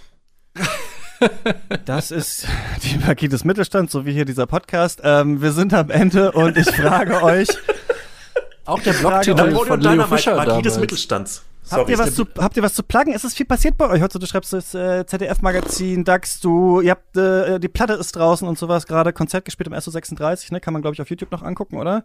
Äh, weiß ich gerade nicht. War, war nur eine Woche online. Äh, müssen wir mal schauen. Aber genau, wir haben da gespielt. Unser erstes Konzert seit äh, einer Pandemie und äh, es war auf jeden Fall sehr, sehr geil. Wieder schön, mal wieder äh, Musik zu machen, wenn es auch nur für die Webcam war. Aber ähm, nee, war gar kein Aber. Es hat echt richtig Bock gemacht. Und ja, vielleicht, Wie ist wenn. das- Bitte? Wie ist das Feeling, in eine Webcam zu rocken? Weil ich war vor einem Jahr mal mit Mia in so einer alten Kirche in Kassel und da haben wir auch für die Webcam gespielt und es war ein komisches Gefühl. Ich sag's, wie es ist. Äh, ja, ich fand es auch zu Beginn komisch, ähm, weil wir haben davor auch schon mal für die CO Pop irgendwie vier Lieder in der Küche aufgenommen, aber wenn du halt so Konzertlänge spielst, irgendwann merkst du halt schon, äh, es fehlt so ein bisschen so dieses natürliche Feedback. So, und Ja. wenn es nur ist, äh, gib dir mal mehr Mühe oder heute, heute klingt die Gitarre schief, aber dass du irgendwas hast. Und wenn du also eine Lehre spielst, musst du dir das so ein bisschen denken. Ähm, aber ich fand dann trotzdem so die, äh, dann, als ich nachher nochmal irgendwie die Aufzeichnung geschaut habe und im Chat war auch die Hölle los und so. Also nee, aber es war schon, Leute haben sich beteiligt, so, das fand ich irgendwie geil. Das fand ich irgendwie eine, eine, eine coole Form, wie man alle, wie alle zusammen irgendwie damit umgehen, dass sowas halt gerade noch nicht möglich ist. Aber ähm, es ist ja auch jetzt nichts, was man dann noch ewig machen muss, weil es sieht ja schon so aus, als wenn wir dann demnächst mal wieder und dann spätestens vielleicht nächstes Jahr wieder einigermaßen normale Konzerte haben. So ist das. Das würde mich sehr freuen. Das war eine geile Zeit, wo auf einmal alles online, so, wisst ihr noch, so Anfang erster Lockdown, wo das so war, alle Lesungen online, jeder macht was online, so Zettel in den Hausflur, wenn ich für euch einkaufen soll und sowas, dann sagt Bescheid. Also Ja, ich schnell ich- ich wieder frag mich, von diesem Elan abgerückt. Irgendwie. Ob das jetzt vielleicht auch dann, also wir können ja nicht mehr hinter das Wissen zurück, dass wir jetzt äh, von vielen deutschen KünstlerInnen und Bands und Promis wissen, wie es bei denen zu Hause aussieht, weil die halt so ganz schnell den Druck gespürt, ganz schnell den Druck gespürt haben, äh, Insta, auf Insta Live zu gehen, dann auch so mit so Scheduling, so ich gehe jetzt jeden Freitag online und so. Und ich verstehe es ja auch. ich, ich, ich verstehe den Druck, aber. du hast die äh, Screenshots alle gespeichert bei dir, ja. Nee, nee, ich, äh, nee, ich, hab, ich bin da jetzt auch gar nicht so aktiv auf Instagram, aber ähm, man kann ja nicht mehr hinter das Wissen zurück, dass man weiß, so welches Billigregal haben die genau und was steht da im Regal rum und so. Irgendwie war das jetzt auch eine große Transparenz-Offensive offenbar, diese, diese, diese Also- zwölf und mehr Monate. Das Lustigste an dieser Instagram-Livestream-Zeit sind, finde ich, gar nicht die Wohnungen, weil Webcam und Frontkamera ist dann doch meistens relativ verpixelt, aber ähm, so die Kombinationen, die gemeinsam online gegangen sind. Und da ist die, ist meine Screenshot-Hölle gefüllt. Aber sag mal deine Lieblingskombi, die absurdeste Kombi, die zusammen online war. Wenn, wenn du es sagen möchtest, ich möchte dich nicht drängen. Also alles, was bei Vera Entwen passiert ist und wer sich da alles eingeklinkt hat, ist für mich ein Buffet am Medienhimmel. Das ist wirklich herrlich. Okay, ich folge gleich rein nach dem Podcast. Ja, Vera Entwen, äh, starke Programmempfehlung für Ja. mich. Screenshots-Platte Ja, kaufen und äh, genau, Vera in Wen wen folgen. reinfolgen ist dein Tipp. Ich, ich habe mich ja auch schuldig gemacht äh, am Anfang dieser Instagram-Livestream-Zeit. Ich habe mich sogar live tätowiert. Das war dumm. Ja, würde ich nicht nochmal machen. Nächste Pandemie machen wir es anders. Hoffentlich müssen wir nicht so lange warten, bis wir nochmal zusammen über einen Film reden. Ähm, danke, dass ihr da wart und danke, Hotzo, dass du Napoleon Dynamite mitgebracht hast. Anytime, es war mir zum zweiten Mal eine Ehre und ein Vergnügen. Genauso für mich auch. Vielen Dank für die Einladung. Gerne wieder. Und nächste Woche sprechen wir hier über Piratensender Powerplay mit Samira El-Wazil und Friedemann Karich. Und bis dahin könnt ihr Katz finanziell unterstützen. Zum Beispiel, dann könnt ihr im Discord mit uns abhängen. Da gucken wir auch Filme und labern. Jeden Tag so ein bisschen. Äh, bis zum nächsten Mal. Viel Spaß beim Stream. Ciao. Tschüss.